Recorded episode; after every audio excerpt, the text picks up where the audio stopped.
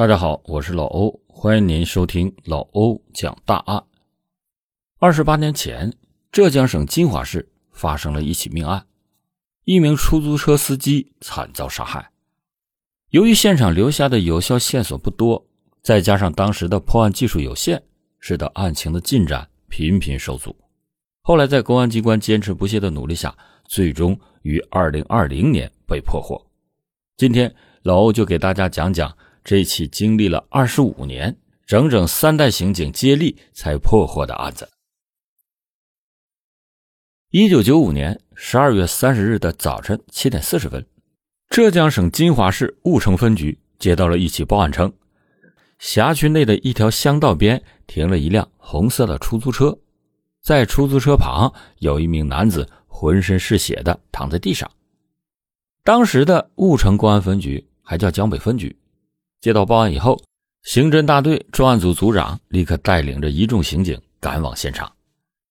到了现场以后，发现该男子躺在离出租车二十多米的地上一动不动。经过检查，他已经没有了呼吸。一众警察又来到了出租车旁边进行勘查。发现出租车的门大开，车内副驾驶座位、车内顶棚、后座满是血迹。警方在现场提取了血手印若干枚。接着，警方在死者的身上搜出了相关的证件，证件上写着陈波，十九岁，婺城区人。后来通过陈波的父母辨认出，死者就是刚刚成年的陈波。听到儿子遇害的消息以后，老两口瞬间就绷不住了。陈波的母亲一度哭到晕厥过去。情绪稍许平复之后，陈波的父母开始配合警方的调查，为的是能够早日的抓到凶手，还儿子一个公道。警方从陈波父母的口中了解到，老两口共有两个孩子，陈波上面还有个姐姐。陈波从小。运动天赋极佳，父母就把他送到了体校去培养。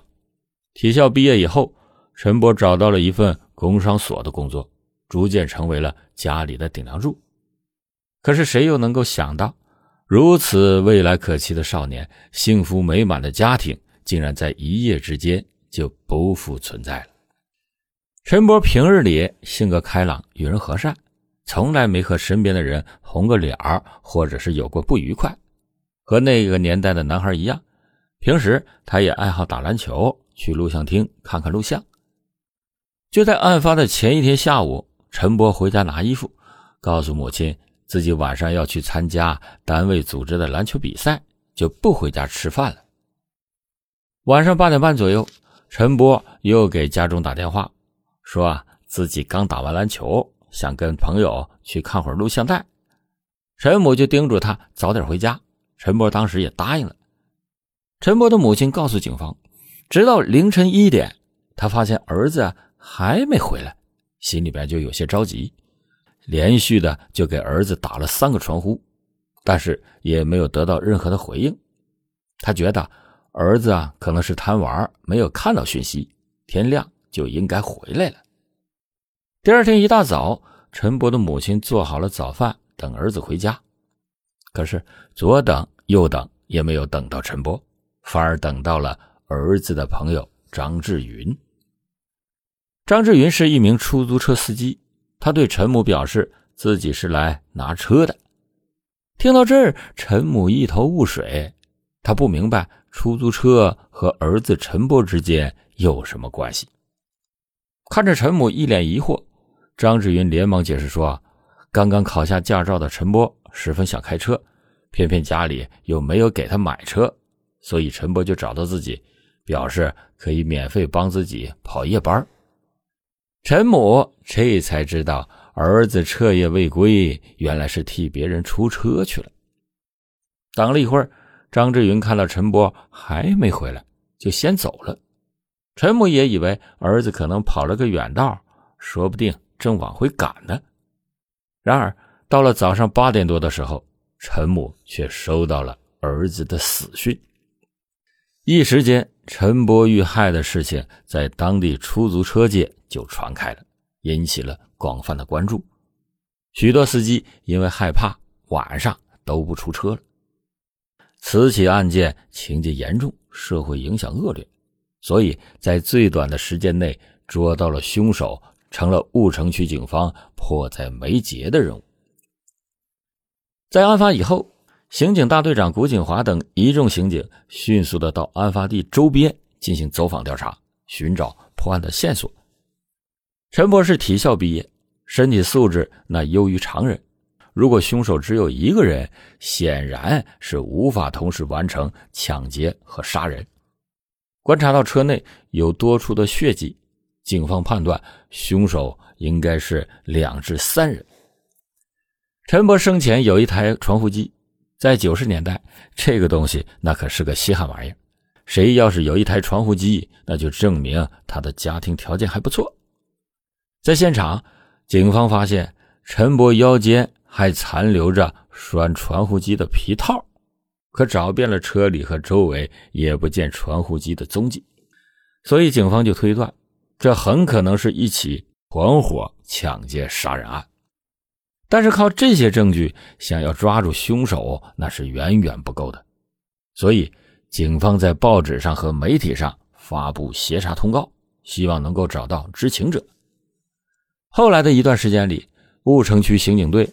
每天都能收到上百封邮件，接到上百个电话，大队长就带着大家挨个进行线索比对，在排除了很多无用线索之后，他们终于捕获了一条非常有价值的信息。据老乡反映，在案发地点不远处有一个工棚，最近来了几个打零工的江西人，曾经在那里暂住过几天。案发后，他们突然一起消失了。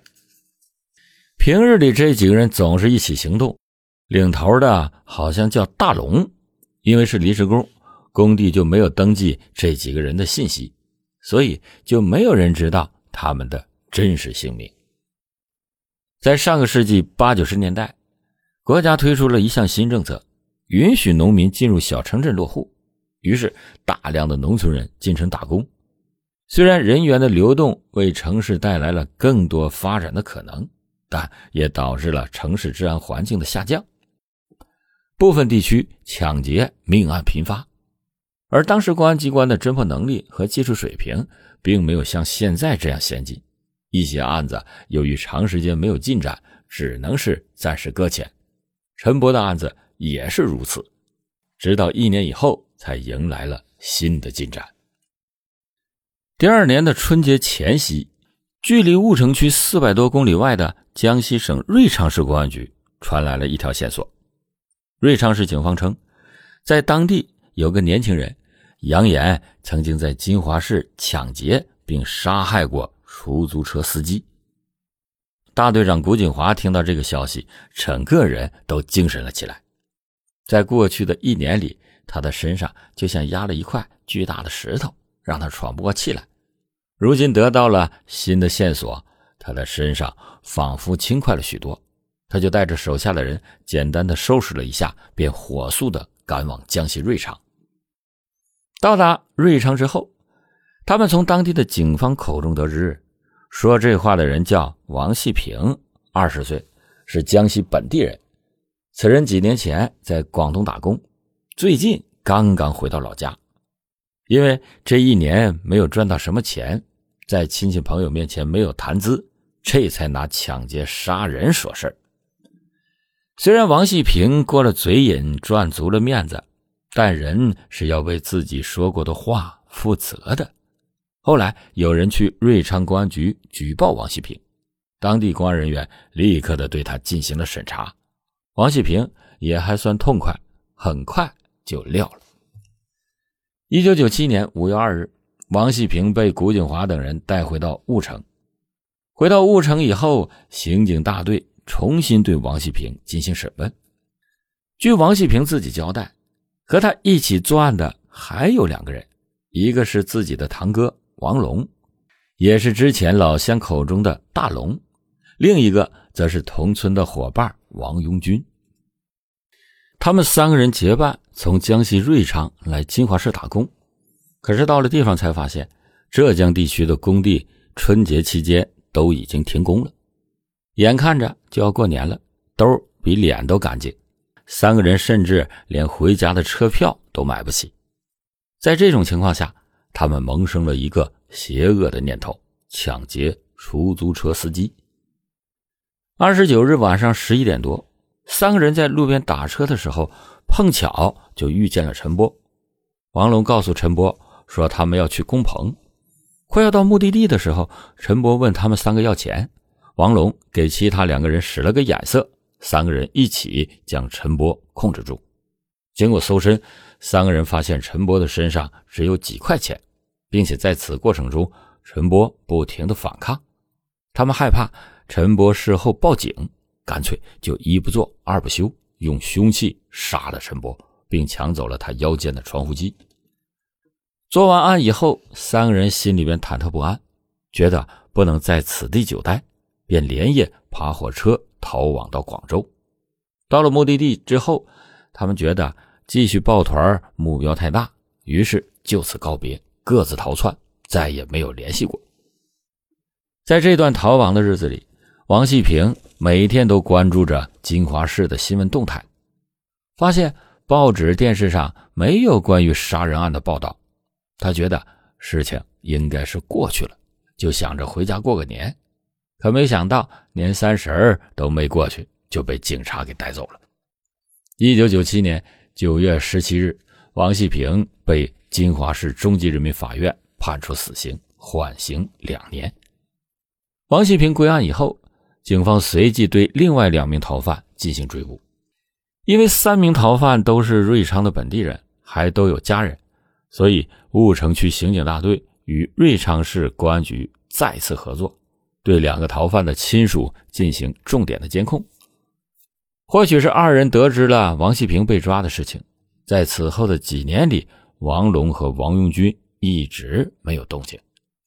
二零零四年，古锦华因为个人的工作调动，离开了婺城刑警队，前往金华市公安局工作。陈波被害的案子，他无法继续参与了。一想到受害者家属每天都活在悲痛之中，两个主犯仍然逍遥法外，古锦华的心中不免有些遗憾。古锦华调走以后，婺城警方就把案子交给了刑侦大队的办案民警李定军的手中。那时候正是科技刑警的时代，破案技术相较以前已经有了大大的提高。在两千年之前。公安局对于指纹的比对只能是人工一个一个的查，两千年之后开始有了计算机自动比对技术。李定军等人将古锦华现场采集的血指纹传到了网上，一旦网上出现了匹配的血指纹信息，系统就可以对其主人进行精确的定位和追踪。李定军他们现在能做的只有等待所有的物证。指向他们罪恶的主人。距离王细平归案已经快过去七年了，两个逃犯依然是了无音讯。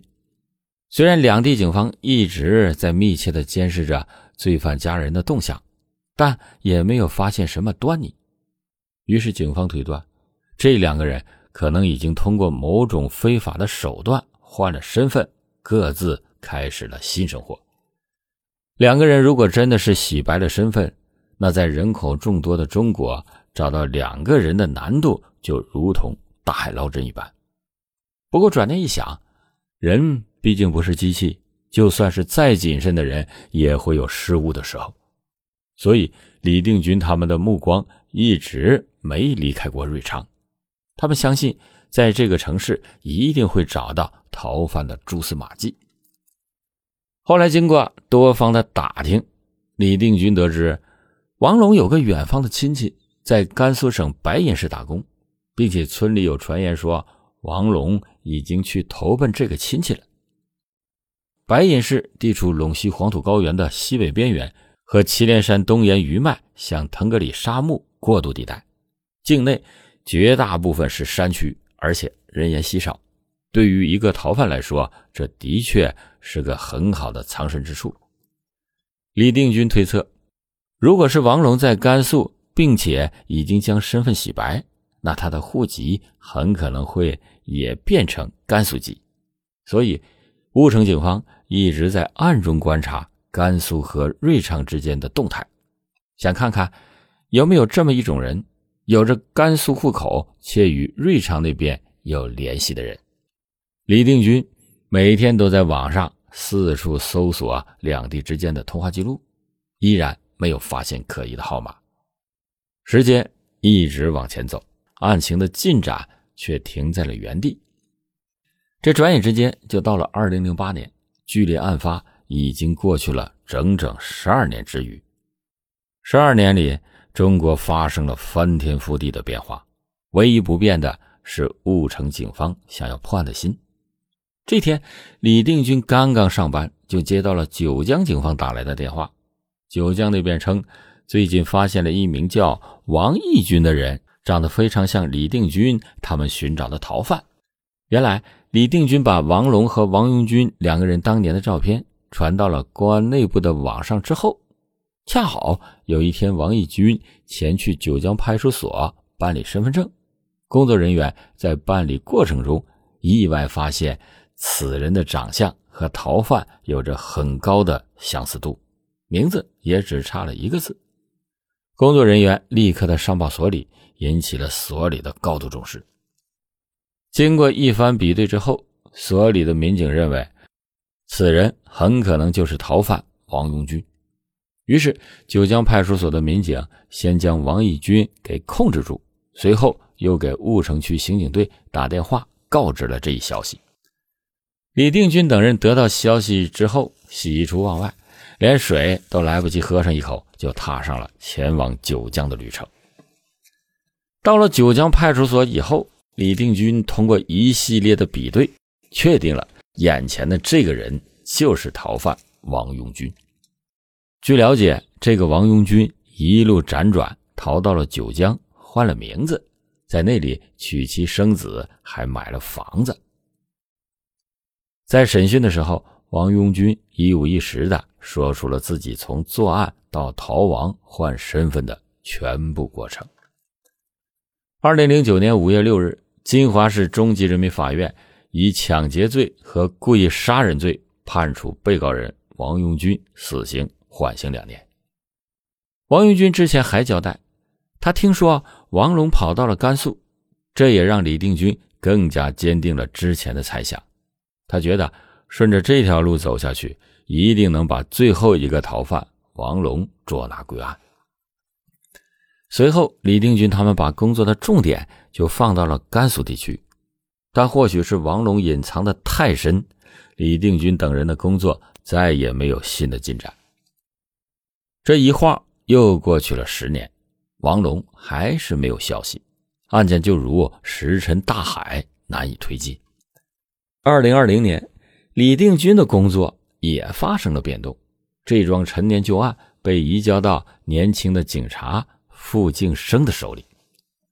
当傅敬生拿到这个案子的时候，已经跟往日有了很大的区别，公安机关的办案技术和水平有了很大的进步，很多以前攻克不了的难关都得到了一定的突破。在这样的背景下，主犯王龙归案的概率也大大增加。纵观这二十四年，王细军和王永军相继落网，可是王龙依然逍遥法外。由此可见，王龙是一个懂得隐忍的人。古锦华搜集到了王龙的黑白照片和血指纹，李定军明确了王龙的逃亡方向可能是甘肃白银一带。综合两位前辈的破案成果，傅景生就开始了他的调查之路。傅景生用这二十四年前的照片在网上进行对比和追踪。不久后，一个名叫王玉鹏的甘肃籍男子进入了他的视线之中。傅景生立刻的派人对这个王玉鹏的身份背景进行调查。通过基本调查，傅景生发现，这个王玉鹏的户口本上没有父母，没有妻子，只有他自己。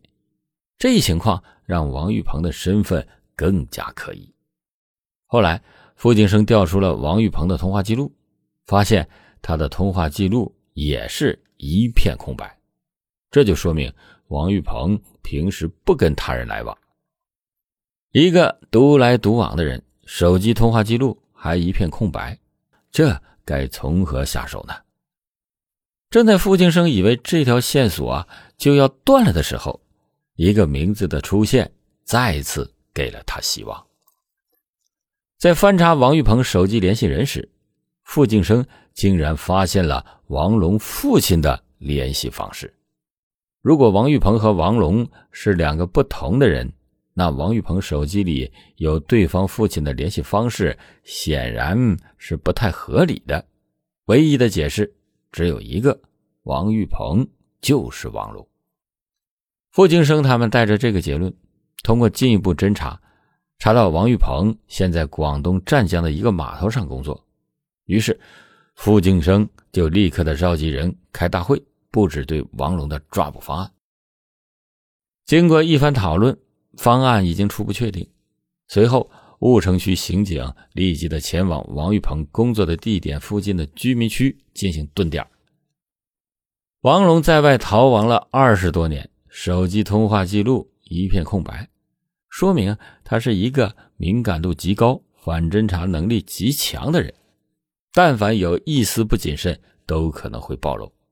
付景生为了确保行动的万无一失，让每个人都乔装打扮成老百姓，潜伏在街边的各个角落。经过一段时间的蹲点之后，付景生他们摸清了王龙的生活习惯。王龙每天一大早就去码头工作，晚上下班以后，喜欢时不时的跟工友们喝点小酒。二零二零年五月十八日的晚上。婺城区警方在大排档对王玉鹏进行了抓捕。王玉鹏到案以后，付景生立刻对他进行了抽血采样，把样本跟王龙父亲的血样进行比对。结果显示，二者的 DNA 相似度极高，可以认定二人是父子关系。眼前的王玉鹏正是逃犯王龙。在审讯的时候。王龙自己主动交代说：“二十多年前，他跟其他两个人一起上了陈波的出租车，说要去老乡的工棚。到达地点以后，王龙拿出了刀，逼迫陈波拿钱。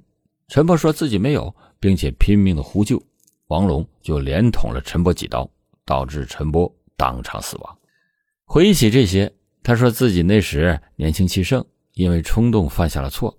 现在想想。”真是可笑，在外逃亡二十多年，每天都过着提心吊胆的生活。每当想到被害人家属的处境，他内心就无比的愧疚。现在自己要用一生去偿还那晚犯下的错，他认为这些年就像做梦一样。如今大梦初醒，他也悔不当初。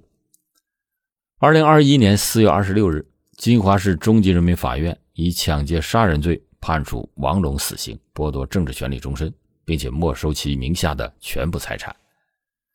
至此，这起二十多年前的陈年命案，经过三代雾城刑警的不懈努力之后，终于侦破。三名行凶者最后都得到了应有的惩罚，陈波父母的内心也终于得到了一丝慰藉。好了，感谢您今天收听老欧讲大案，老欧讲大案。警示迷途者，唤醒梦中人。